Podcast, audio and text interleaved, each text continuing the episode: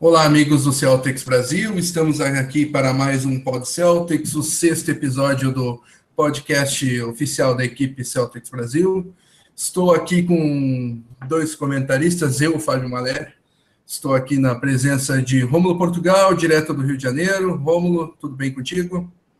Qual é o teu destaque inicial? Olá, Fábio. Olá, Renan. Olá, ouvinte. Então, meu destaque inicial como poderia ser diferente, é a aposentadoria do grande Kevin Garnett. Pouco depois, ele nem pôde sentir o, cheiro do desemprego, porque já está chovendo proposta para ele, para integrar comissões em Los Angeles, em Cleveland. E durante o programa nós vamos debater qual é a melhor opção para o futuro da vida dele agora. E direto de Porto, em Portugal. É isso, Renan? Estamos aqui com Renan, Renan Bernardes.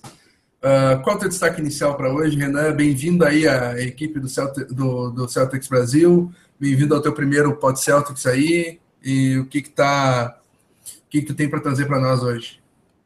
Fala aí, Fábio. Fala, Rômulo. Boa noite aí, pessoal. Boa noite, ouvintes. É, bom, já que a gente vai ter como destaque hoje no programa Paul Pierce e Kevin Garnett, basicamente o tempo todo, eu escolho falar de algo mais atual e, e Marcos Smart, cada vez mais melhorando suas bolas de três, treinando arremesso do perímetro, que, na minha opinião, é algo que ele precisava mesmo para se tornar um ótimo jogador. Então, fico com esse destaque, pensando num futuro promissor aí da franquia já para essa temporada.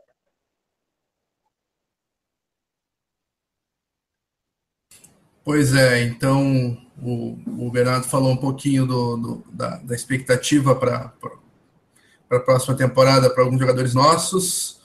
O, o Rômulo falou um pouquinho do Kevin Garnett. E agora eu vou, vou dar uma falada sobre um outro jogador que teve grandíssima história, grandiosa história no, no, no Boston Celtics, que também anunciou a aposentadoria, que foi o Paul Pierce não, não irá se aposentar por agora. Ele anunciou que é, está entrando em sua última temporada na NBA. Uh, ele até é, divulgou isso em um texto muito interessante no Players Tribune, que é um, é, que é um, um site, é, quase que um jornal, assim, que, em que os jogadores é, escrevem seus próprios textos e divulgam lá. Então, é, ele falou que, entre outras coisas, que uh, depois de 18 anos na NBA é difícil acreditar que estarei jogando em cada arena pela última vez. É, então, uh, este mais o, a, o anúncio da aposentadoria do Kevin Garnett serão os dois assuntos principais é, deste Pod Celtics. Uh, tentaremos fazer é, com que eles sejam bem e bastante lembrados por aqui, dois craques, ícones, lendas da história do Boston Celtics. Então, após os destaques iniciais, vamos falar um pouquinho de Kevin Garnett. Uh, Kevin Garnett que anunciou a sua, a, a sua aposentadoria é, no. uh, Romulo deve saber o dia exato em que o Garnett anunciou a aposentadoria. Foi na semana passada, né? Se não me engano, Isso, sexta da semana passada. Segunda? Isso. Uh, Vou conferir aqui. Acho que foi sexta da semana passada que o, que o Garnett uh, anunciou que rescindiu o contrato amigavelmente com o Minnesota Timberwolves e anunciou que tinha se aposentado. Uh, como que o anúncio da aposentadoria do Kevin Garnett pegou vocês, uh, começando por ti, Renan, aí? Como te pegou esse anúncio aí do, do Kevin Garnett? Olha, confesso que já estava chegando a hora mesmo, né? Já não era uma, uma surpresa, tendo em vista que a geração dele ali, os remanescentes também já estavam indo embora. Então, assim, é triste porque quando você cresce vendo um cara pô, dominando a liga, o cara sendo o que foi, depois indo para o Celtics, ganhando um título tão sonhado que ele tanto lutou. você lembra daquele jogo 7 dele, de aniversário, acabando com o Kings, você passa aquele filme, né? Aquela, toda aquela história que você vê o cara construir na liga. Então, assim, dá aquela sensação de cadê meus ídolos? Devolvam meus ídolos, devolvam o Tim Duncan, devolvam o Alan Iverson. Cadê todo mundo, sabe? Aquela, aquela, aquele sentimento de me dar minha liga de volta.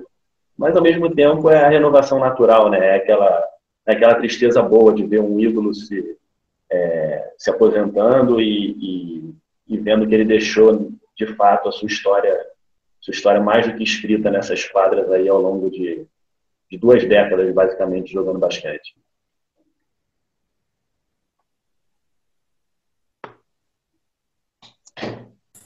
E para ti, Romulo, como que o anúncio do, do é, da saída do Kevin Garnett pegou?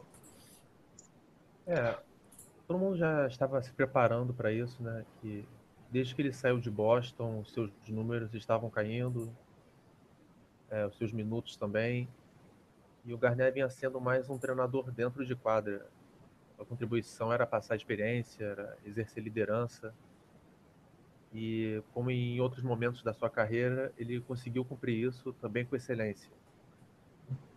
Ele sentia que ele tinha uma última missão em Minnesota, que era servir de exemplo para o Carl Anthony Towns.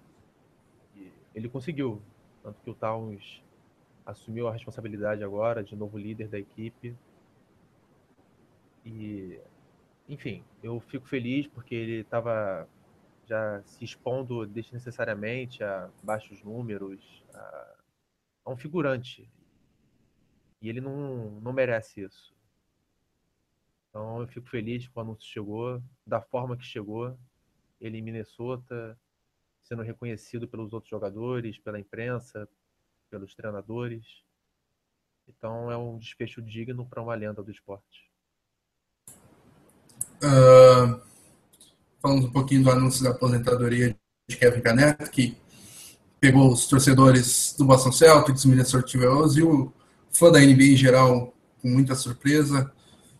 Uh, então vamos falar um pouquinho da carreira de Kevin Garnett. Kevin Garnett que foi é, selecionado pelo Minnesota Timberwolves, vindo direto do, é, do, do, high school, lá uh, em 95, no, no, no draft. Uh, ele teve uma carreira uh, é, bastante é, com bastante êxito no, no, no, Minnesota Timberwolves, foi MVP lá em é, 2004, foi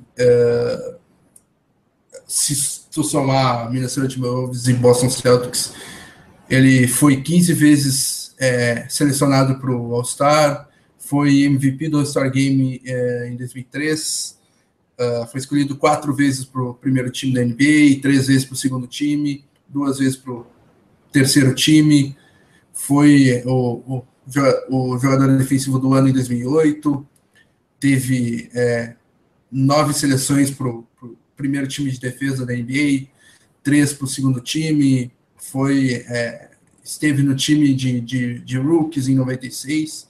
Então, a, a, a, ainda falando do Minnesota Timberwolves, ele é o, o mais assistido da história da franquia, entre, é, entre outros tantos é, é, tantas honrarias que ele teve durante uma carreira tão gloriosa. Uh, Rômulo, vamos continuar um pouquinho contigo aí. Uh, tu que escreveu textos é, fazendo é, uma retrospectiva da carreira do, do, do, do Kevin Garnett lá no, no celticsbrasil.com.br. Uh, ah, queria ouvir de ti um pouco é, como tu pode definir em poucas palavras o que foi a carreira de KD. É, são, como o Renan disse, são 20 anos né, de carreira. Ele começou a jogar ainda, digamos, na adolescência, né, com 18 anos, e terminou a carreira aos 40. Então, foi mais de metade da vida dedicada ao basquete. Podemos dizer que o Kevin Garnett também revolucionou o esporte, que fazia muito tempo que um jogador não saía do ensino médio direto para a NBA. Ele rompeu com esse estigma de que jogadores que saí, entrassem muito novos não conseguiam render na liga profissional. E ele superou isso. O Kevin Garnett foi responsável também pelo primeiro lockout da NBA, a primeira greve, em 99 porque foi assim que ele conseguiu, inclusive, o seu apelido, que o acompanhou por toda a carreira, o The Big Ticket, porque na época não existia um contrato de valores máximos na NBA para um jogador. E foi logo o Kevin Garnett que, na época, assinou 14 milhões. E na época de 99 era um absurdo para os padrões da liga. E isso e gerou o primeiro lockout da liga há quase 20 anos. É, o Kevin Garnett sofreu em Minnesota né, com consecutivas saídas precoces na pós-temporada, mas levou o time até a final de conferência em 2004, naquela que foi a sua melhor temporada individual. E também uma das melhores temporadas que a liga já viu em sua história, como ao lado da de 2000 do Shaquille O'Neal, 2014 do Kevin Durant e essa última do Curry, dentre outras foi para Boston, tirou uma franquia que tinha sido a pior da, da temporada de 2007 e foi um, um dos principais responsáveis pelo título e foi o principal responsável pela recuperação do Celtics Pride, do orgulho, da defesa em Boston. Então, Kevin Garnett, por onde passou, ele deixou a sua marca dentro e fora das quadras. Ele conseguiu unir grupos fazer os jogadores se dedicarem na defesa. Foi um sucesso de marketing. Logo após o sucesso dele, de sair direto do, do ensino médio, nós vimos o Kobe em 96, o LeBron em 2003, o Howard em 2004. Então nós vimos que o Garnett incentivou outros garotos a saírem direto da, do ensino médio, direto para a liga. Então, é uma carreira de um ídolo não só do Celtics ou do Timberwolves, mas do esporte, por tudo que fez. E eu creio que ainda vai continuar fazendo, de algum modo. Ele tinha um sonho de presidir, de ser o dono da, do Minnesota, junto com o Flip Saunders. Mas, devido a uma fatalidade, Flip nos deixou no passado. Mas o Garnett tem muito a contribuir para o esporte, muito a contribuir para o jogo e eu tenho certeza que nós ainda vamos ouvir muito falar o nome dele nos próximos anos. Renan, te faço essa mesma pergunta. Uh, o que, que, tu pode destacar da, da carreira do Kevin Garnett que tanto uh, em relação ao que falamos aqui anteriormente, o que, que tu pode destacar aí? É, bom, o que vale, assim, o Romulo já colocou muito bem aí, já, já nos, nos de um monte de argumentos aí que fazem de fato todo sentido. E vale citar mesmo, vale reforçar que ele, ao ir para Boston, ele mudou o time, apesar de ter ido também Ray Allen, que era uma estrela, e, e Paul Pierce ter, ter ficado, né, que de fato é, era o grande nome da franquia, a gente tem, assim, pelo menos eu vejo claramente aquela, aquela coisa que a energia do time era outra com ele.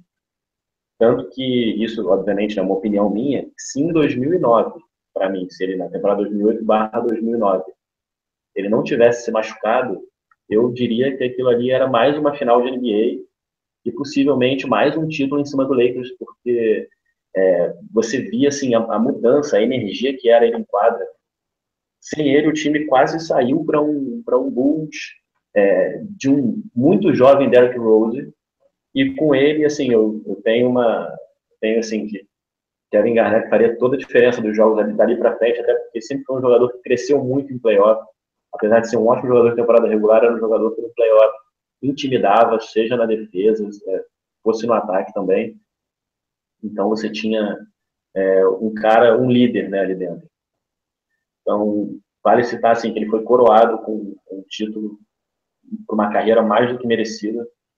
E acredito eu que poderiam ser dois títulos seguidos, quem sabe três, né? Porque foi por só mais um pouquinho. Então, é, é um cara assim fenomenal. Para mim é Hall da Fama e, e, e é indiscutível que ele está entre um dos melhores jogadores de garrafão da história da liga, porque jogava demais mesmo.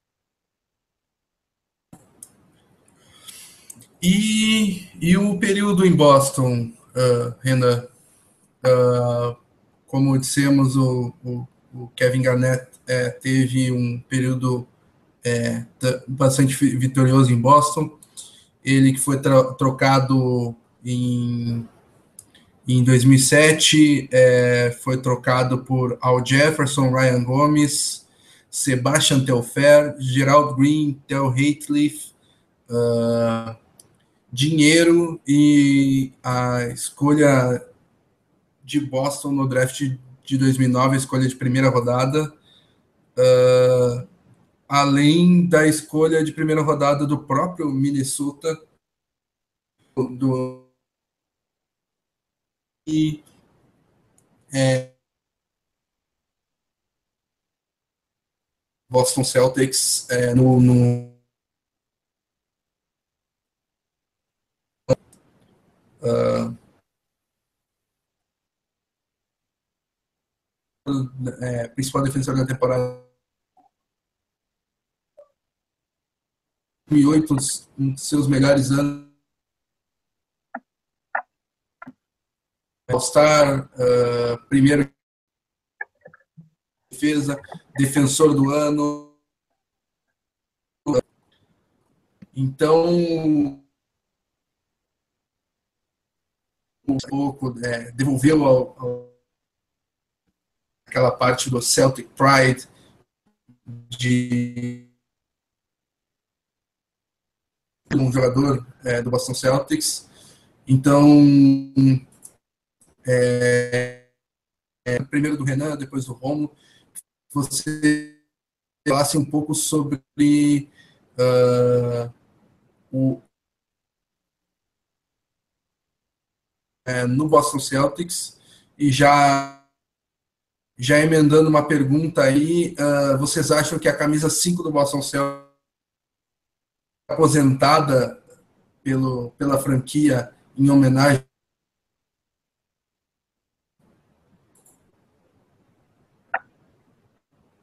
Olha, Fábio, é, confesso que deu uma, uma picotada aqui no áudio, eu não ouvi toda a pergunta, mas acredito ter entendido o contexto, e foi, foi basicamente como eu falei, né, agora, antes.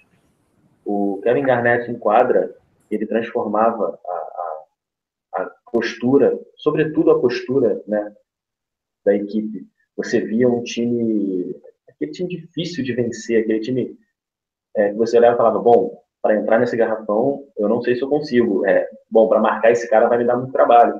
E, eventualmente, puxando marcação, o que abria espaço para arremesso de longe. Aí o Boston tinha uma artilharia pesada, que era Paul Pierce, Ray Allen, e, enfim, tinha o próprio Rondo, que, que era um ótimo, um ótimo jovem aí, começando a sua carreira.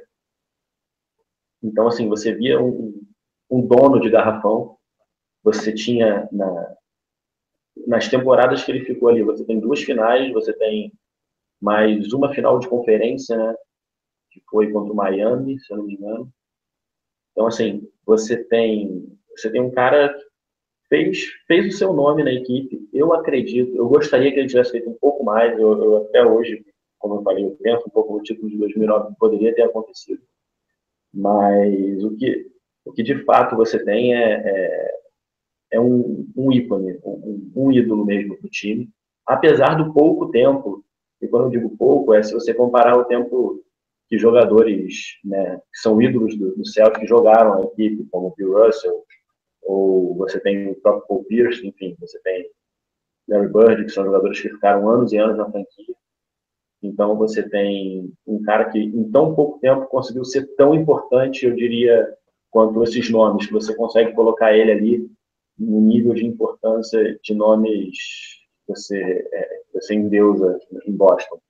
E aí já emendo até na, na sua pergunta, que foi se ele merece ter a camisa aposentada. Olha, eu diria que sim, porque a representatividade dele no tempo que ele que ele ficou na, em Boston foi, foi extremamente foi, foi enorme. Então, por mim, sim.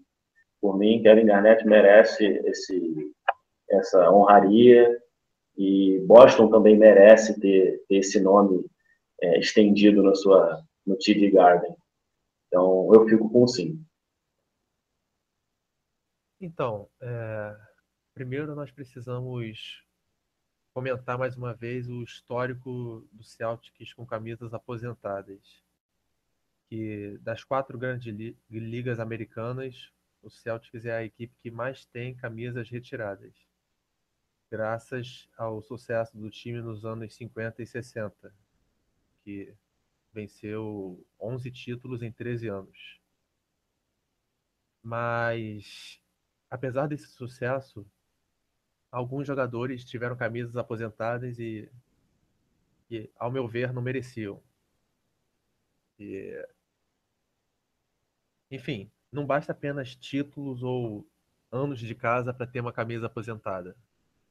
Devemos levar outros fatores também em consideração, como estatísticas, o impacto mesmo dentro de quadra. E, apesar de não concordar, eu acredito que o Garnet vai, vai ter camisa aposentada. O próprio Denieng já deu indícios de que isso vai acontecer.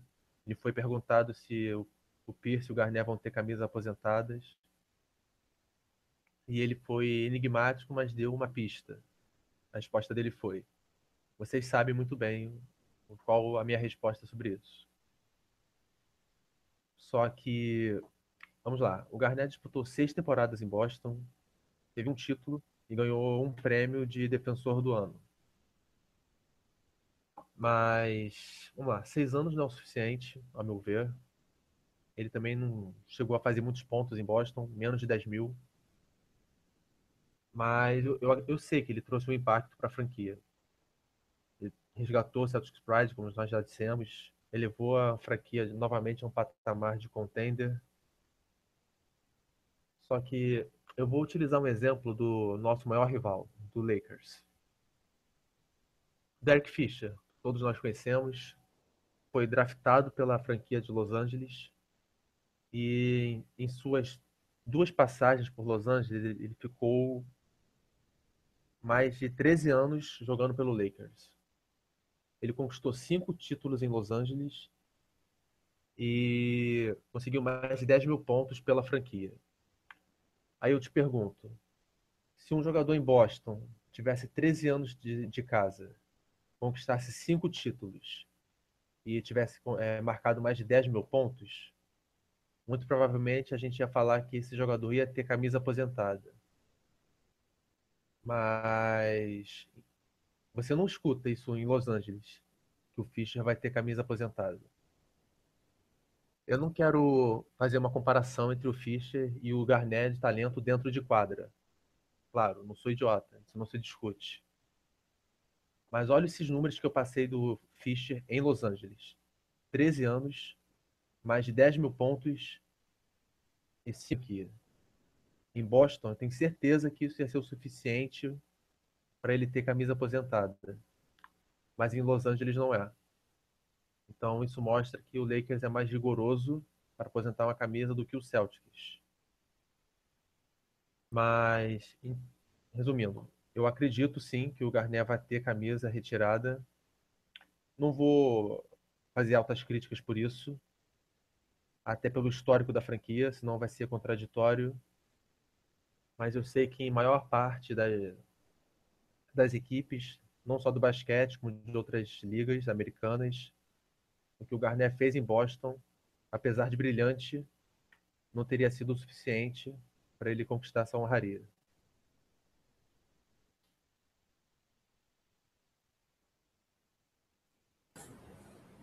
Pois é. Uh, estamos ficando bem agora? Sem picote? Perfeito. Tá. Sim, agora sim. Tá, beleza. Uh, alguns probleminhas técnicos aqui no nosso Pod Celtics, mas continuando, uh, qualquer coisa vocês me avisem aí. Uh, então, vamos para o nosso, nosso próximo assunto na pauta sobre Kevin Garnett. Onde Kevin Garnett se encaixa entre os alas pivôs da história? É o melhor ala pivô da história? É um dos três melhores? atrás de é, Tim Duncan, Karl Malone, Dirk Nowitzki. Onde vocês encaixam o, o Kevin Garnett entre os é, entre os as pivôs da história da liga? É, então, se nós pegarmos o auge da carreira dele, que foi na primeira metade da década passada, foi ele conseguiu números mais impressionantes que o Duncan, mais, semelhantes com o do Karl Malone, até mesmo do Dirk Nowitzki. Mas, claro, nessa liga também pesa o número de conquistas coletivas, que são os títulos. E o Duncan conseguiu cinco contra apenas um do KD. Então isso sempre vai ser levantado nos debates e nas comunidades dos fãs do esporte. Só que e, se nós levarmos em consideração apenas o talento de quadra, eu escolheria o Garnett. Por quê? Porque o Garnett ele conseguia ser mais ameaçador do que o Tim Duncan. O Duncan era um pivô que jogava na 4, porque o Spurs tinha o David Robinson, o almirante, no início da carreira. Mas o Garnett conseguia te machucar do perímetro, com um jump shot fatal, ele conseguia enterradas sensacionais. Quem não viu, eu recomendo o vídeo de melhores jogadas do KD na carreira.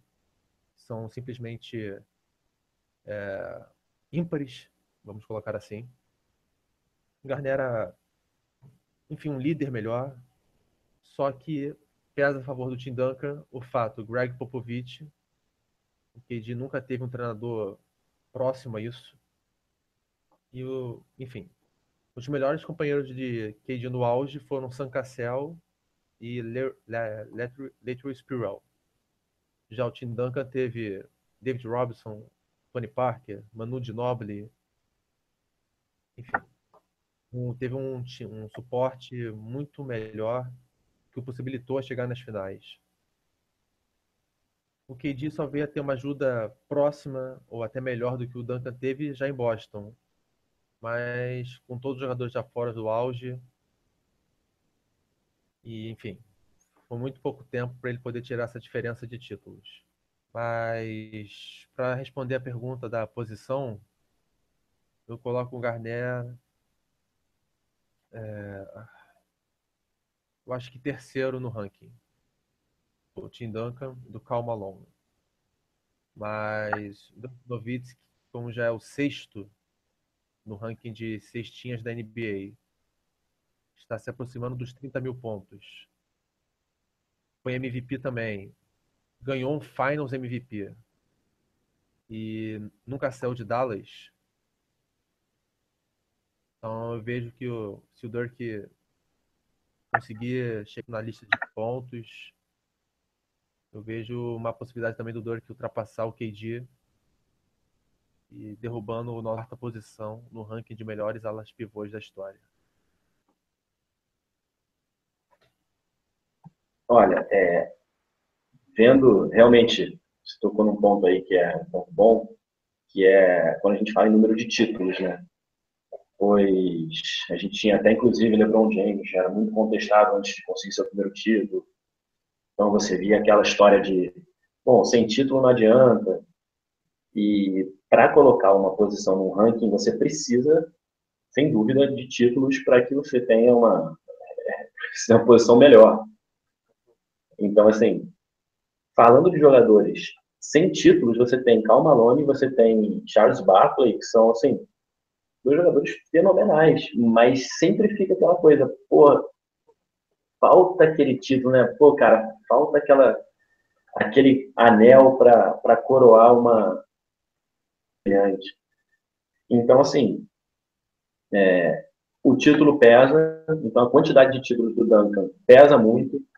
Eu, particularmente, não pude acompanhar, porque não tinha idade suficiente, mas sou fã de ter visto jogos inteiros e vídeos do Kevin McHale também, que eu acho que é um cara sensacional. Então, assim, um cara por sete vezes All-Star também, um cara ganhou três títulos de NBA. Eu sou fã dele, inclusive, né, o nosso time, o que ajuda, mas se eu fosse colocar o KD, eu colocaria ele em quarto lugar. Eu já hoje colocaria o, o, o Novinsky na frente dele, em terceiro. E aí colocaria em segundo lugar o, o Malone e em primeiro o Dan. Porque Novinsky é um cara que, inclusive, por não ser americano também, é uma coisa que tem um peso. Então, assim, você tem que vencer uma, um preconceito por não ter vindo da escola americana, né? não ter vindo da NCAA. Você tem, você tem, assim, realmente que respeitar um cara desse. Então, acho que Novinsky ainda assim fica em cima do KD e tem tempo aí para fazer fazer um pouquinho mais de história. Então, para mim, KD, quarto colocado. Uh, eu acho que um, um, nome que a gente não citou aqui, que poderia ser citado também, além de Duncan, é, Malone, Novitsky, Barclay, uh, McHale, é o do Bob Petit, mas esse é porque é muito distante da gente, assim, né? Uh, ele que foi, é, ele jogou no, no St. Louis Hawks é, entre 54 e 65, foi MVP duas vezes, foi 11 vezes All-Star, é, foi campeão em 58, uh, tinha médias absurdas de, é, de carreira em 26 pontos, 16 rebotes, contemporâneo do, do um pouco contemporâneo do do Bill Russell. Uh, então, por ser tão antigo assim, a gente acaba não citando ele. Uh, na lista da ESPN que foi, foi feita no ano passado, o, o, o Kevin Garnett aparece na quinta colocação, atrás de Tim Duncan primeiro, Malone em segundo, Nowitzki em terceiro, Barkley em quarto e Garnett em quinto. Uh, faltou eu dar a minha opinião. A minha opinião é de que uh, o Kevin Garnett talvez tenha sido é, o ala pivô mais é, completo, assim, porque, por exemplo, o Novitsky não é lá aquele defensor, o, o, o, é, o Tim Duncan não é aquele cara mais plástico que, é, que uh, de dar enterrada, até um, é, uma característica dele, mas não, não, não é esse cara do showtime, que também conta um pouco é, para a questão de marketing, essas coisas. Uh, então, por isso também ele não é muito reconhecido. Malone Barkley não tem título, algo que, na minha opinião, para ranquear, é, para ranqueá-los pesa bastante. Então, na minha opinião, o Kevin Garnett é o segundo atrás do Tim Duncan, mas como eu disse, né, talvez ele seja até mais completo. É aquela ter por isso, mas futebolizando um pouco, né, o quem é melhor, Messi, Cristiano Ronaldo. Cristiano Ronaldo faz gol de cabeça que o Messi não faz, mas o Messi é muito mais genial. Eu acho que é, é, é nisso aí. É o Kevin Garnett faz enterrada. Uh, teve época no, no Uh, e mas o seu estilo foi impactante com menos recurso, digamos assim. Kevin Garnett mais atlético, é, um grande defensor. Então tem, tem um pouco disso, uh, mas eu acho que, na minha opinião, pesa um pouco uma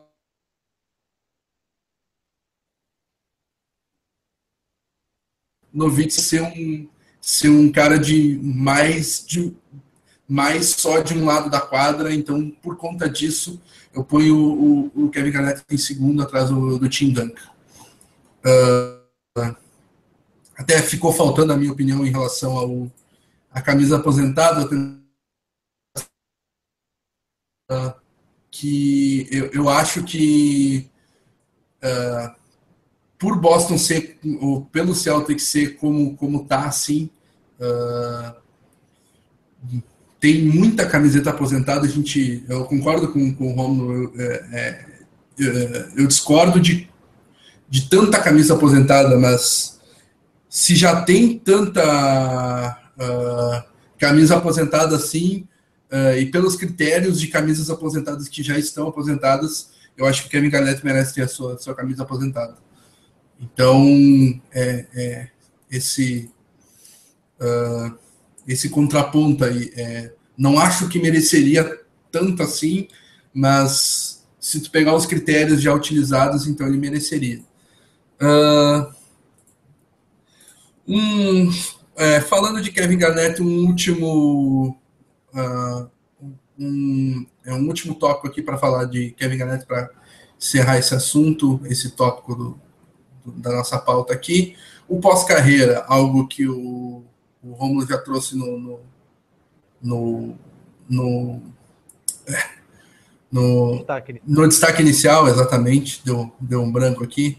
Uh, tá, é, o, o Lu, o Tom Thibodeau, o, o Tyron Lu, o técnico do Cleveland Cavaliers, o Tom Thibodeau, o técnico do Minnesota Timberwolves, Doc Rivers, técnico do Los Angeles Clippers, é, já demonstraram interesse em ter o, o Kevin Garnett como assistente, como é, treinador de alguma coisa no dentro do dentro do, do time de treinadores, dentro do staff de cada, de cada um deles, e tantos outros também já, já podem ter demonstrado interesse, mas o Doc conhece o, o Kevin Garnett por, ter, por tê-lo treinado em Boston, o Lu pelo mesmo motivo, já que ele era assistente do Doc, assim como o Tibbs, que, que também foi é, assistente do Doc Rivers em Boston e treinou Kevin Garnett.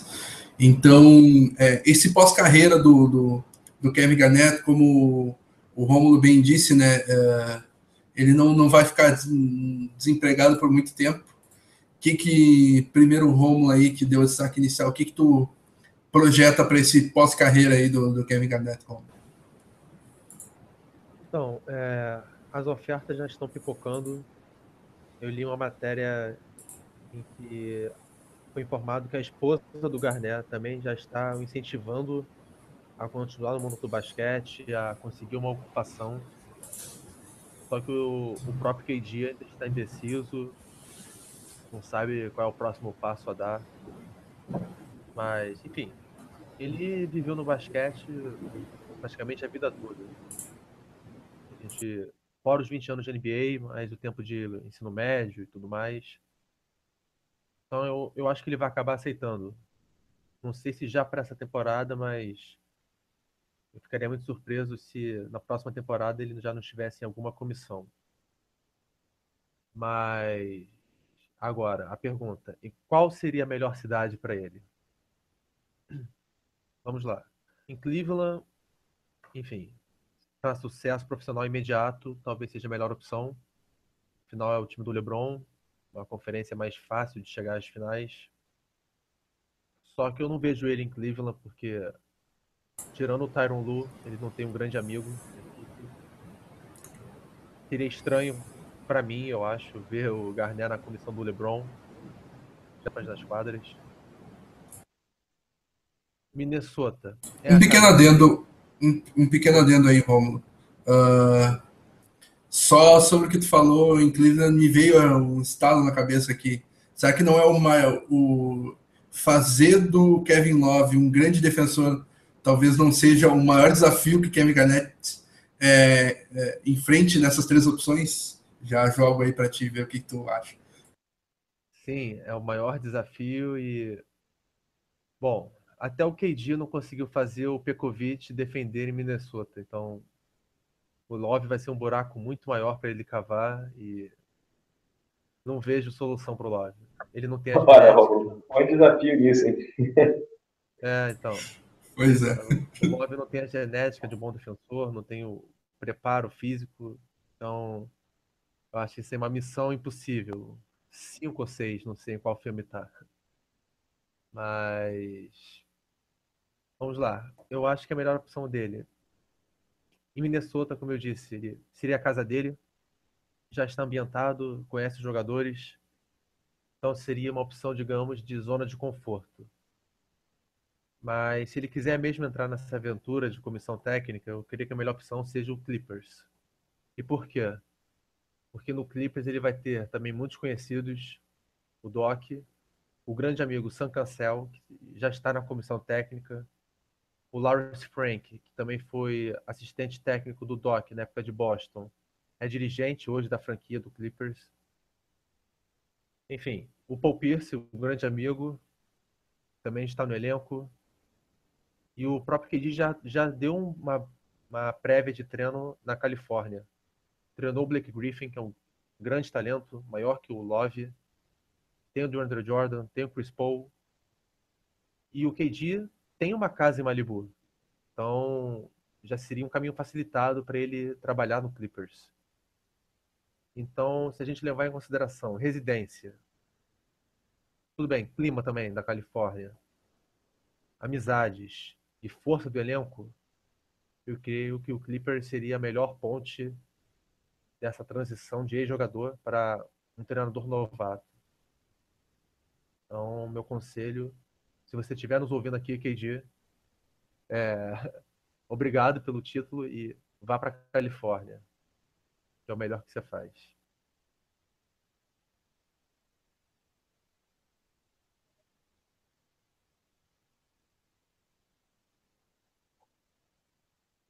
Pode seguir, Renan. Ah, beleza. Oh, perfeito, perfeito. Você roubou algumas palavras da minha boca. É, ele ir para Cleveland seria quase que como assim, olha, eu critico o Ray Allen pelo que fez, eu vou pro lado negro da força. Então, assim, é, não é não é o que eu espero dele, não é o que eu imagino que ele faça. Uma vez que ele condena esse tipo de, né, de mudança entre aspas de lado, assim, eu acho que ele tem um pouco daquela daquela lei, aquela lei ética que ele mesmo cria para si. Então, não vejo o KD trabalhando ao lado, pelo menos não agora, né? Não, não no momento assim recente, ao lado de LeBron enquanto, enquanto jogador estrela, enquanto auge. Não vejo o KD indo para o caminho mais fácil.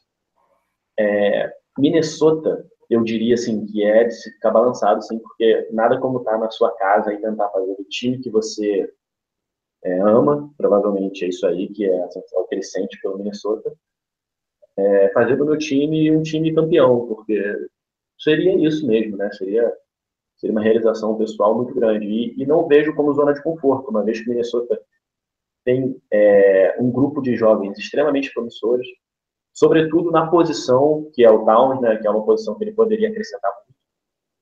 Mas não só, você tem Wiggins, você tem Lavine, você tem é, uma gama de jovens aí, que inclusive me faz lembrar o Oklahoma de alguns anos atrás. Então seria uma oportunidade ótima para ele para ele provar o seu valor para os próximos anos. Mas o Clippers eu acho que é, é, seria o paradeiro dele. Apesar de eu torcer para que ele vá para Minnesota, eu acho que seria pelos fatores que você já passou. E Doc Rivers e ele tem tudo a ver. Eu vejo os dois ali, assim, eu acho que é, é uma mistura, assim, é uma química que os dois parecem é, passar então, vejo dos dois ali saindo alguma coisa. E o Clippers, né, cara, é aquela coisa, falta alguma coisinha para o Clippers chegar de vez. Quem sabe o KD não, não seja essa coisinha e, em vez de nós falarmos, ah, faltou camisa, ou então faltou jogador, ou sei lá que mais possam falar, talvez a gente acabe, a gente pare de falar isso e fale, é, agora não falta nada. Então, também é um desafio interessantíssimo que é um lugar que eu adoraria também vê-lo. Então, vamos lá, fico, fico com Minnesota, mas gostaria também no Clippers. E duvido muito em Cleveland. Eu também acho, eu, eu, eu acho que o, o melhor lugar para ele, a casa dele é o é o, é o, é o Timberwolves e tem é, ele continuar evoluindo o Carl Anthony Towns, uh, pegar aquela garotada e ajudar o Tom Thibodeau, mas uh, como o Romulo bem disse aí, é, ele ir para o Clippers na última temporada do, do Paul Pierce uh, também pode é, pode pesar um pouco e é, ensinar o Blake Griffin, Blake Griffin do qual ele já já chegou a dar entrevista na época até eu acho que de Boston Celtics o quanto uh, o quanto ele gostava do jogo e, e vi um pouco dele no, no, no Blake Griffin, então é, esse, é, esse, essa questão também pode poderia pesar um pouco na decisão dele. Uh, então, é, entre Minnesota e, e, Clippers não, não tem muito o, não tem muita é, opção errada assim. Uh, o, vamos para o próximo assunto da pauta aqui. Uh, classe 2021 do Hall da Fama será a melhor classe de todos os tempos? Lembrando que KD, Duncan e Kobe, é, e Kobe Bryant é, se aposentaram no fim da temporada 2015-2016. Então, para o Hall da Fama de 2021, eles estarão é, elegíveis e muito provavelmente os três serão é, escolhidos para o Hall da Fama, é, o, o, tal First Ballot, que é ser escolhido no primeiro ano elegível. Uh, Renan, o que, que, tu acha desse, dessa classe do Hall da Fama com Kevin Garnett, Duncan e Kobe Bryant? Tá, uh, tu consegue lembrar assim de alguma outra classe que tenha que seja tão tão melhor ou é, tão boa quanto e o que, é, o que, tu tem a falar sobre os jogadores? Desculpa, Fábio, podia só repetir o finzinho depois da para mim aqui acabou falhando. Tá, beleza. Uh, uh, tu, tu, tu consegue é, classificar essa classe do Hall da Fama de 2021 uh, é, como uma das melhores? Consegue lembrar de alguma outra classe que tenha te chamado a atenção? Uh, essa classe que tem Kevin Garnett, Duncan e Kobe é a melhor de todos os tempos? Olha, nomes extremamente fortes, porque são três nomes que são melhores da história da NBA aí, você terá é, lembrados, assim, Kobe Bryant foi o primeiro grande jogador pós-Jordan, né? então você tem um cara que, que, fez mais do que história da NBA, você tem você tem dez títulos só falando de Kobe e de Duncan, então milho absoluto dos dois na NBA por uma década no mínimo, né? Uma vez que é, até mais, mas assim digo, são dez décadas, é, são é uma década, são dez títulos de, de ou Kobe ou Duncan. Isso é muito, isso é, isso é demais. Você ainda tem KD ganhando mais um e assim eventuais finais perdidas, né? Você tem é, quando o próprio Kobe perdeu para o KD, depois o próprio KD perdeu o Kobe, você tem o Duncan chegando sem ganhar duas vezes, é, uma vez para o LeBron, você tem é, é, é, é, muita presença desses três. Eu, particularmente, não consigo lembrar aqui, não consigo te dizer alguma que tenha me marcado tanto, até porque é, agora a gente viu, né, Iverson e Shaq, por exemplo, foi o peso que foi. Imagina quando for Kobe, Duncan e KD. Então, assim, a gente está falando de, de história mesmo, a gente está vendo a história acontecer, eu acho isso muito legal. É, posso, deixo em aberta essa, essa opinião, mas diria que se não é a melhor, está bem perto disso.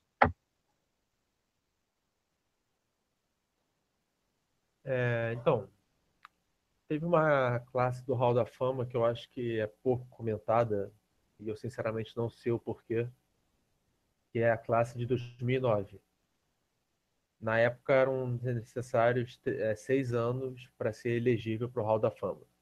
Então, são jogadores que se aposentaram em 2003. Foram eles: David Robinson, o Almirante, e jogou toda a carreira pelo Spurs e MVP da temporada de 95. John Stockton, o melhor passador da história da liga, é, quase 15 mil assistências, salvo engano. Jogou toda a carreira pelo Utah Jazz. Ah, e também o maior roubador de bola da história. E para finalizar, o maior da história, simplesmente Michael Jordan. Então, eu me pergunto, e eu li matérias nesse ano que classificaram a classe de Iverson, Shaq e Yao Ming como a melhor da história. E eu, sinceramente, não sei quem escreveu, mas eu torço para a demissão dessa pessoa que escreveu isso, porque Nós estamos falando de John Stockton, Michael Jordan e David Robinson, dois MVPs, é, o, terceiro, o, quarto maior pontuador da história, o melhor da história do esporte, é, o, maior passador, o maior roubador de bolas, e essa classe superior não enxergo dessa forma. Mas, se nós compararmos a classe de KD, Duncan e Kobe com Jordan, Stockton e David Robinson, será um verdadeiro duelo de titãs digno de a lá Team Cap e Team Iron Man. Vai ter muito isso, Team Kobe e Team Michael. E eu sinceramente acho que não vai ter opinião errada, porque por mais que do outro lado tenha o Michael Jordan, desse aqui vai ter cinco títulos do Kobe, cinco do Duncan, um do Garnett, quase é, deve ter mais de 40 participações em All-Star, os três foram MVP. Então, eu creio que sim.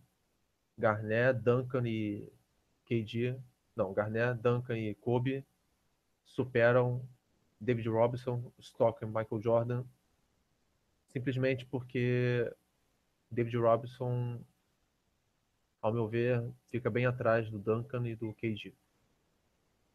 Então eu voto a classe de 2021 como a melhor da história até o momento. Uh, concordo com, com, com, o que tu falou aí, Romulo. Boa lembrança da classe de 2009. Queria deixar só registrado aqui também uma classe que não, não chamou muito atenção também, uh, e não é muito bem lembrada, mas é uma classe que trouxe Oscar Robertson, Jerry West e Jerry Lucas. Foi a classe de 1980. Uh, ah, simplesmente um cara que teve triple-double de média em uma temporada, uh, o logo da NBA e tá, o Jerry Lucas já, já é, é já é um pouquinho um mais. Menos. É, um pouquinho menos. Mas, apesar disso, foi campeão da NBA pelo New York Knicks em 73. Uh, então, e nessa classe de 2009, uh, se a gente for também pegar uh, outras, além de jogadores, né, também técnicos e tantas outras personalidades, uma peculiaridade dessa classe de 2009 é que o, o Jerry Sloan também está é, tá nessa classe de 2009, um, é, um grande treinador aí do, do, do, Utah Jazz, que acabou sendo lembrado nessa classe de 2009 aí. Uh, então, uh, falamos dessa classe de 2021, então vamos para o nosso próximo assunto aqui, que é o Paul Pierce, que anunciou, anunciou por meio do, do Players Tribune, como eu, como eu falei no, no começo, foi meu destaque inicial. Uh, uh, falou sobre. É, ele anunciou a sua aposentadoria, uh, sua, sua, última temporada na NBA, que vai ser essa 2016-2017. falou que é, que é um último desafio, acha que. É, e ele fala que é, deve terminar com os Clippers, na cidade onde eu cresci. Sinto que tem essa oportunidade de uma grande equipe. Estamos famintos por título, queremos ganhar um título. Uh, então, primeiramente, uh, começando pelo, pelo Romulo aí, é, como te pegou o, o anúncio do Paul Pierce uh, no, na última segunda-feira de que, como falamos na sexta-feira, há duas, é, é, duas sextas-feiras, o, o Kevin Garnett anunciou a sua aposentadoria e três dias mais tarde foi a vez do Paul Pierce anunciar que este seria sua, essa seria a sua última temporada na, na NBA? Então, é, eu juro que eu fiquei surpreso por ele jogar mais uma temporada. Porque na última temporada ele já saiu do banco, conseguiu suas piores médias de 18 anos de carreira. E com a aposentadoria do Garnet, eu falei, é, chegou a hora, Pierce. É, anuncia também, porque você já deu o seu máximo para o esporte. Mas, surpreendente, felizmente, felizmente, ele afirmou que ainda tem gás, ainda tem energia para dar dentro de quadra. E como um grande fã dele, eu fiquei feliz, porque é mais um ano que eu vou poder assisti-lo. E creio também que ele vai superar algumas metas individuais, vai subir mais algumas posições no ranking de maiores cestinhas da história. Talvez consiga beliscar um top 10 se fizer uns 800 pontos nessa temporada. Então, fico feliz por, pelo lado fã, mas também tenho medo de que ele consiga novos recordes negativos, de novas piores médias. E também por ser fã, isso também é sempre difícil. Você vê o seu ídolo sendo pouco impactante, pouco importante dentro de quadra para nós que vimos o Pierce ser tão especial, tão decisivo nos últimos anos, é complicado você ver um craque reduzido a pouco. Mas é, eu creio que todo Celta terá o Clippers como time no Oeste, justamente por um sentimento de gratidão que nos move. Então vamos lá, vamos curtir o último ano do Pierce e esperá-lo também no Hall da Fama de 2022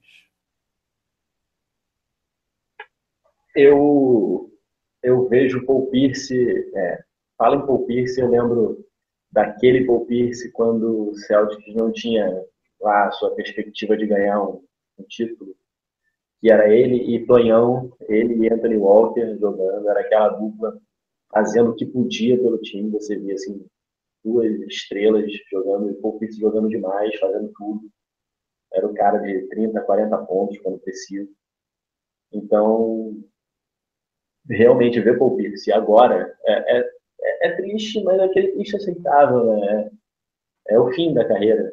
Então, ao anunciar que vai jogar mais um último ano, eu fico torcendo, e aí a torcida mesmo, para que, quem sabe, no meio de temporada ele não seja trocado para o Celtic, que seria talvez até como um prêmio, né? como uma, uma demonstração de gratidão, uma vez que eu já nem acredito que ele seja mais tão tão útil assim, nem vindo do banco para o Clippers. Eu acho que não é não é um jogador como foi em Washington, por exemplo, era um jogador que estava ali para fazer a bola final, para botar a molecada no bolso mesmo e falar, olha, pode deixar que agora eu vou.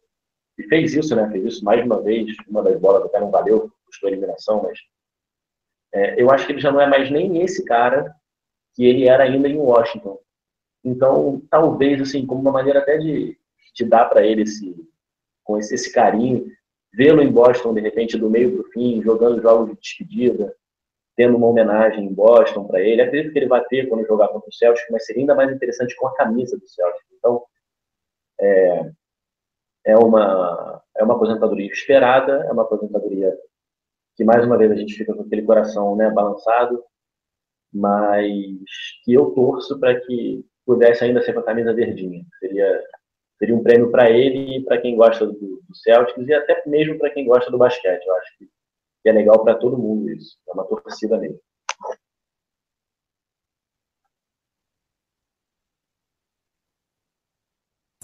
Uh, então, uh, vocês acham que, uh, entrando nesse assunto aí que o Renan falou, vocês acham que o Celtics deveria se esforçar para tê-lo no, no,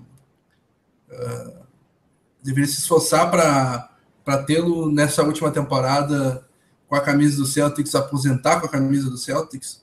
Uh, lembrando que é, caso o Celtics é, tente fazer isso, talvez o Celtics até saia perdendo, porque o, o Pierce tem contrato garantido na próxima temporada, talvez ingesse o salary cap do, do, do Boston Celtics para a próxima temporada e diminua a possibilidade de trazer um grande astro na próxima free agency, mas por tudo que ele deu ao Boston Celtics, vocês acham que esse esforço de tentar fazer uma troca, uh, só para dar um exemplo, muito provavelmente o, o Clippers aceitaria por uma escolha de segunda rodada protegida ou alguma coisa do tipo. Vocês acham que vale o esforço?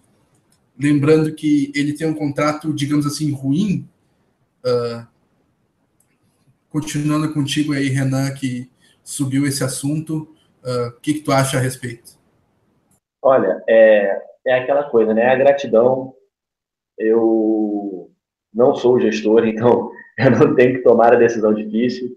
E a decisão como torcedor, como um cara que é grato por, por tudo que ele fez, por tudo que, que Boston foi, graças a ele, por tudo que o Celtics conseguiu ali, né, em seus momentos, seja nos momentos de mais dificuldade.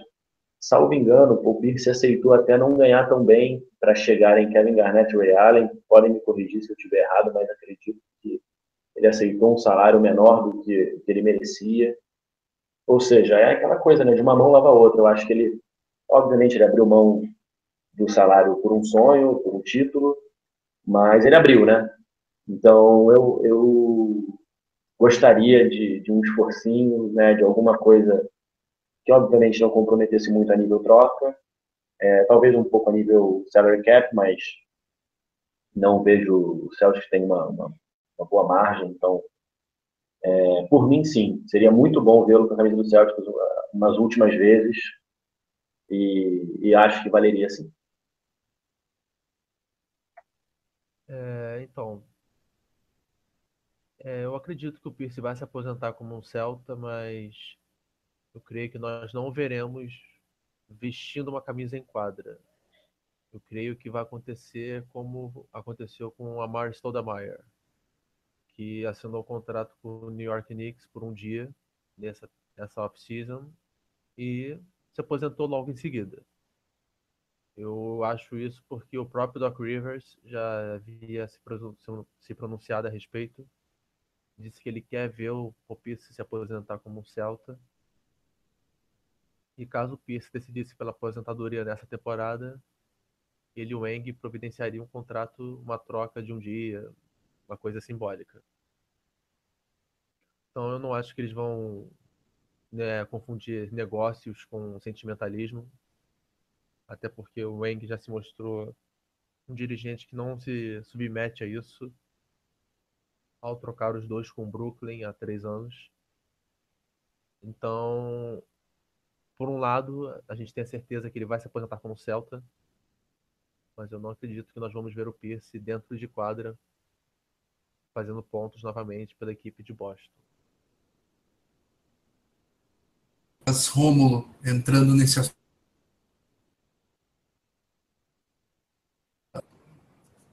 O,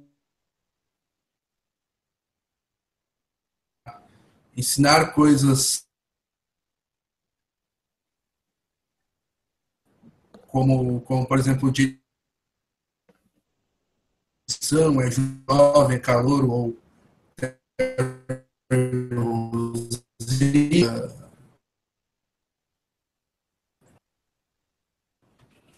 é, então, o Pierce seria útil para passar a experiência aos garotos, ao Jalen Brown, aos outros, assim como o Garnett foi em Minnesota. Mas eu não acho que o Wang vá fazer uma troca ou perder uma pique, mesmo que de segunda rodada, por tão pouco, para passar experiência. Eu acho que o Eng não está nesse momento da. Não vê a equipe nesse momento, nessa necessidade.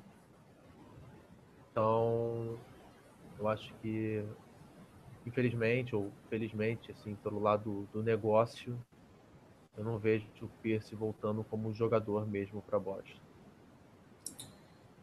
Uh, Rômulo, uh, será que pra, para o Paul Pierce haverá aquela comoção que houve com o Kobe Bryant na última temporada, em todas as arenas, já que o Paul Pierce anunciou a aposentadoria antes da temporada? Vocês acham que vai acontecer algo pelo menos parecido com o que aconteceu com o Kobe Bryant? Então, o Paul Pierce é um ídolo do Boston, o maior desse século. Foi um ídolo também em Washington, pelas cestas decisivas.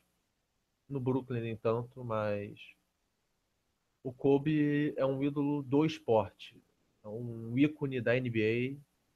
É um rosto que ultrapassou as fronteiras. É conhecido na China, como no Brasil, em todos os cantos do mundo. O Pierce eu vejo mais como um ídolo do Celtics, não um ídolo do esporte. O Pierce vai receber todas as homenagens possíveis em Boston. Vai receber um pedaço do, da quadra, o parquet, como o Kobe recebeu, como o Karim Abdul-Jabbar recebeu. Creio que vai receber algum clipe de homenagem na capital, no Washington Wizards. Mas nas demais quadras eu ficaria muito surpreso e feliz caso ele venha receber homenagens. Mas o que aconteceu com o Kobe de introduções especiais, vídeos, homenagens, de depoimentos. Eu acho que é bom Pierce não, esse, não esperar tantas homenagens assim. É, vale frisar, Romulo, que, a meu ver, você esqueceu de falar um time aí, de Los Angeles, e não é o Clippers. Eu acho que Paul Pierce também será homenageado pelo Lakers. Afinal, é um rival e foi um rival que os fez chorar também, bem como conosco. Então, vejo os Lakers fazendo alguma coisa para o Pierce, vejo eles se despedindo como um, um rival que, que, reconhece o talento daquele cara que, que tanto foi motivo de, de ódio, de amor e ódio. É, acredito eu que se ele fosse de Boston é, desde sempre, se ele não tivesse passado por outras equipes, talvez ele tivesse mais chances de outras homenagens. E aí, talvez contra rivais diretos, como foi o caso, de repente, do Miami, do próprio Cleveland, até do Orlando, né? Afinal, foram, foram por dois anos seguidos a gente teve, teve uns confrontos muito interessantes. Mas, sim, de fato, não, não esperemos a mesma homenagem que foi feita a Kobe para Pierce, porque Kobe tem uma representatividade muito maior a nível mercado, a nível marca. A marca Kobe Bryant é uma marca muito forte, então ela carrega consigo aquela necessidade midiática de, de, de todos os lugares, até de, de alguma forma aproveitarem o momento para aparecerem é, ao lado de Kobe Bryant. Mas, sem dúvidas, em Boston, em Washington, diria eu também, em Los Angeles, pro, na, mais pro Lakers que necessariamente pro Clippers, o Paul Pierce terá sua terá uma despedida, terá alguma homenagem, então ele não comparando com o Kobe, mas ele terá assim um ano especial, né, para poder dar tchau pelas quadras afora aí na, nos Estados Unidos e na quadra de Toronto. Uh, o Renan citou Los Angeles Lakers, até me lembrou aqui que o apelido do Paul Pierce é por conta de um jogo dele no Boston Celtics contra o Lakers em Los Angeles, é, uh, apelido cunhado pelo Shaquille O'Neal, que era o astro do Lakers à época, no caso, então, é o, o apelido The Truth. Uh, Outro, outro time que talvez, é, acho bem provável que tenha homenagens, não, não sei se tão provável, mas pelo menos deveria, é o New York Knicks, né? Porque o Paul Pierce era a segunda casa do Paul Pierce e o Paul Pierce destruía em todos os jogos no Madison Square Garden, então uh, não sei se é, do, do ponto de vista do torcedor do Knicks seria interessante uma homenagem, mas é, talvez um reconhecimento ao Paul Pierce por tudo o que ele é, fez naquele ginásio seria interessante. Uh, e para fechar o assunto Paul Pierce, uma pergunta um pouco mais é, é, que não eu quero ouvir vocês aí em relação ao é, Paul Pierce, é, onde que o Paul Pierce se encaixa entre os alas da história da liga? Uh, sempre há discussão entre LeBron James e Larry Bird, quem que é o melhor ala da história da NBA. Uh, isso é uma discussão bastante uh, que demanda bastante tempo, que é, dá bastante o que falar. Temos Julius Irving, é, uh, Elgin Baylor, Elgin Baylor que não ganhou o título, é, ruim para ele, para os Lakers. Scottie Pippen, o, é, que ganhou vários títulos junto, fazendo uma dupla sensacional com Michael Jordan. O próprio John Havlicek, que foi, é, que foi um dos grandes jogadores da história do Boston Celtics. Uh, onde que a gente consegue é, inserir o Paul Pierce nesse, é, nessa lista de maiores alas da história da NBA?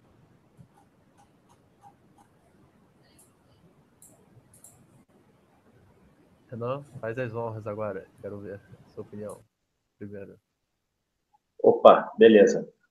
Bom, é, de alas, é, eu diria que Paul Pierce fica atrás de uma galera aí considerável, né, se comparado com KD. Porque nós temos nomes assim que são inclusive nomes que ainda estão, né, com, ainda estão vivos, muito bem vivos, que seriam Kevin Durant, temos LeBron James, o próprio Kawhi, que é um menino e, e você vê que ele sabe, e eu estou falando de quem está jogando ainda que cedo. Então, Kevin Durant? Temos assim, é, eu diria que Durant. Agora vamos ver, né? Essa mudança de times seria é, é pode mexer um pouco com ele. Mas, assim, temos nomes que são sensacionais. Temos, cara, até nome sem título que ainda está jogando, como Carmelo Anthony, que é um jogador, a meu ver, excepcional. É um jogador que merecia um título, mas já vejo isso muito difícil. Bom, não sei onde colocaria Paul Pierce, teria que pensar com calma, mas não tão em cima assim quanto coloquei KD acho acho que o Paul Pierce fica um pouco fica um pouco abaixo de uma galera. Temos jogadores assim, vocês estavam mesmo falando, geniais, então preciso pensar com calma a posição de Pierce, porque entre os cinco com certeza não é, entre os dez acho difícil, porque temos Scott Pippen, Jules Irving, Elvin Baylor. É, é, amigo, essa é uma posição muito complicada. Larry Bird, fico talvez num top 15, talvez o Pierce esteja, top 15, top 20, mas entre os 10 eu não, não sei, não sei não. 10 é discutível e 5 eu não coloco. É, então, o Pierce eu acredito que entre no top 10 da posição, mas apenas em oitavo para décimo. Porque, enfim, já são quase 60 anos de NBA, né? Mais de 60, na verdade. E já se passaram muitos craques pela liga. Então, eu estou vendo aqui um top 10 que a ESPN fez no início desse ano. O top 10 da ESPN americana foi nessa ordem: LeBron James, Larry Bird, Julius Irving, Kevin Durant, Elgin Baylor, que jogou pelo Lakers dos anos 60, Scottie Pippen, fiel escudeiro do Michael Jordan, John Havlicek, o maior cestinha da história do Celtics, oito vezes campeão, Rick Barry, campeão pelo Warriors em 75, James Worthy, Big James, jogou pelo Lakers Showtime, MVP Finals de 88, e Dominique Wilkins, craque do Hawks. Também jogou pelo Celtics no fim de carreira. Então, são 10 nomes de peso. O, o, o Pierce não tem condições de ficar no top 5. Não vejo. Também não vejo ele ficando na frente de Scott Pippen ou John Havlicek. Mas eu vejo o Pierce em condições de ficar à frente do Rick Barry, do Dominic Wilkins e do James Worth. Então o Pierce seria o meu oitavo no ranking de 10 melhores da posição de ala da NBA.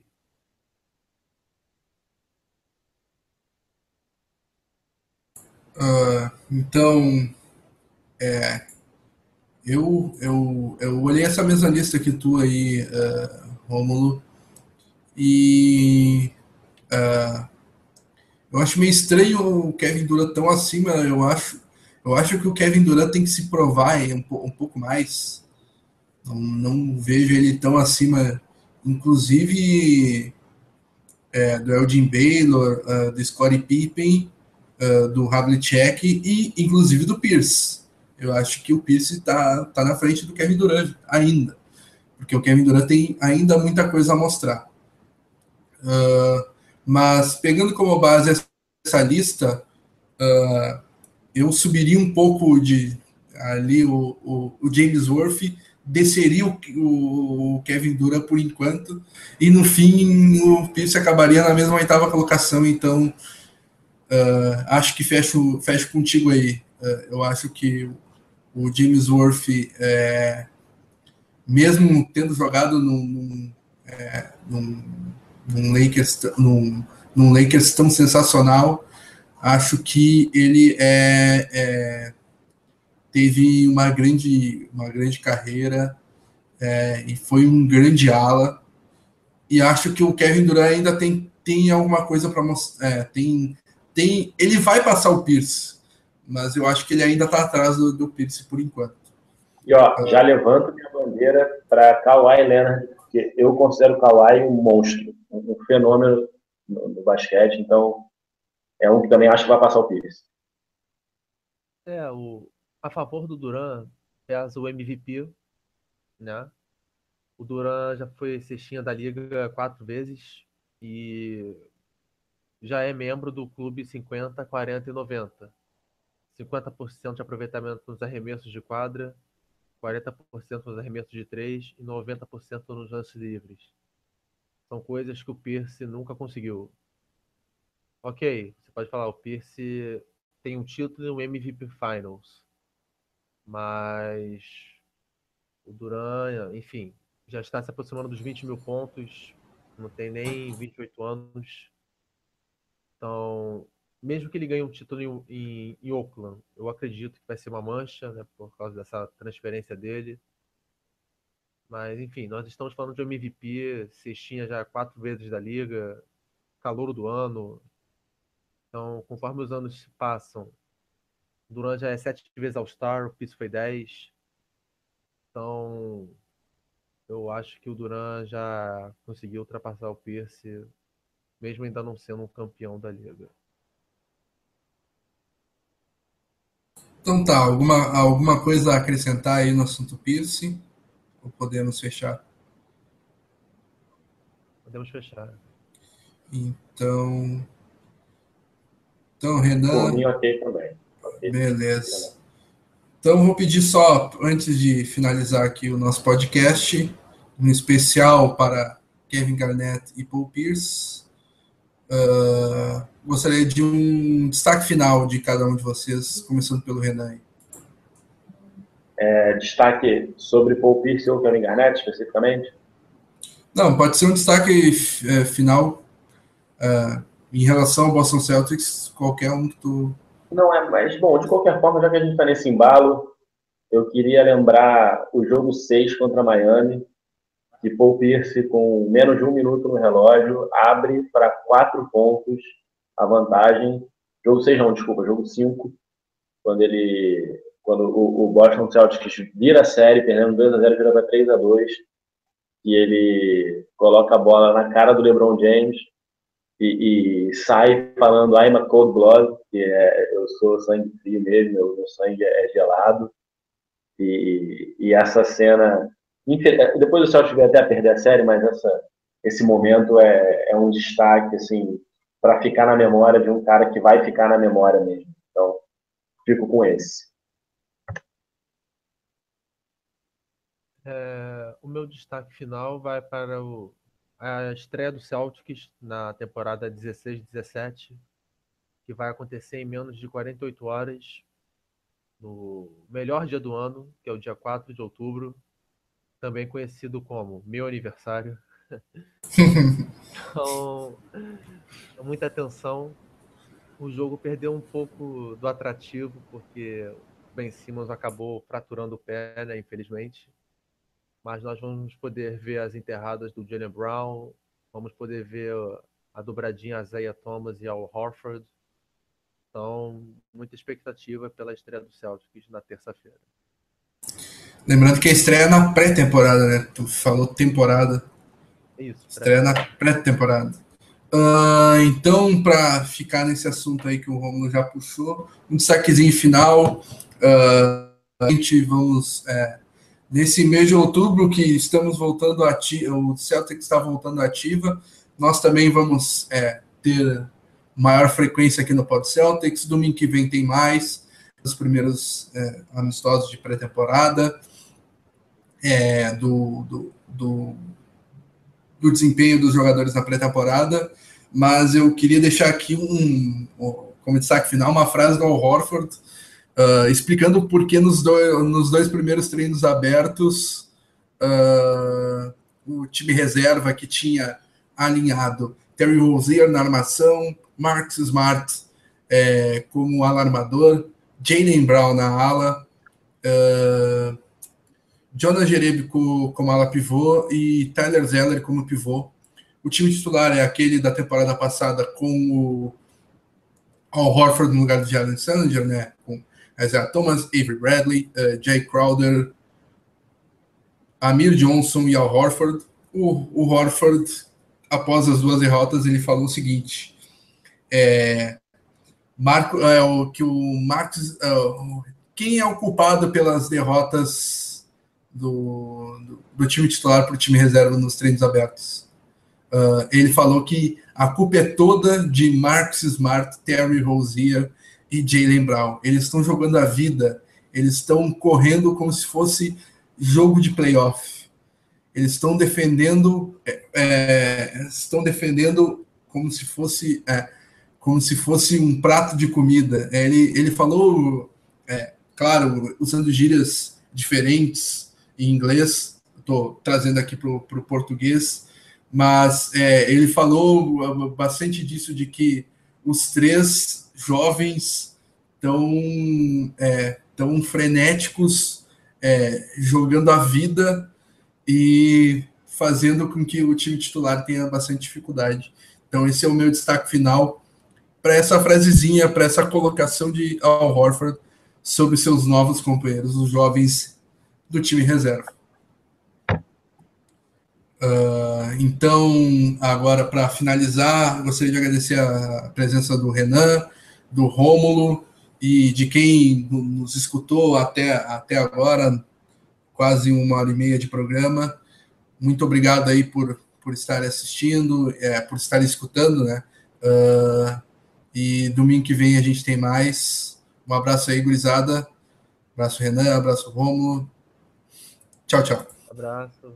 Valeu, Fábio. Abraço, pessoal que perseverou aí com a gente. E até a próxima. Até a próxima. Tchau, tchau.